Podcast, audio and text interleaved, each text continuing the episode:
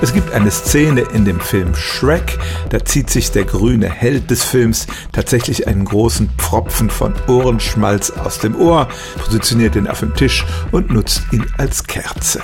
Das mag bei einem Oger funktionieren, beim Menschen jedoch wäre dieser Versuch nicht von Erfolg gekrönt.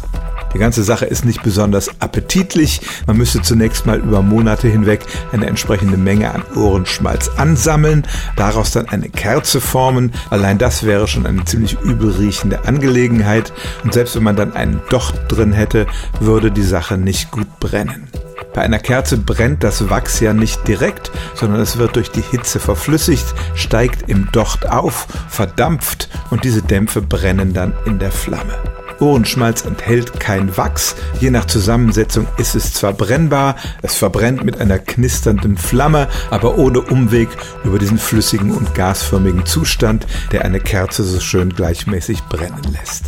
Also die Idee aus Ohrenschmalz eine Kerze zu machen, ist abwegig und unappetitlich und vor allem sie funktioniert nicht.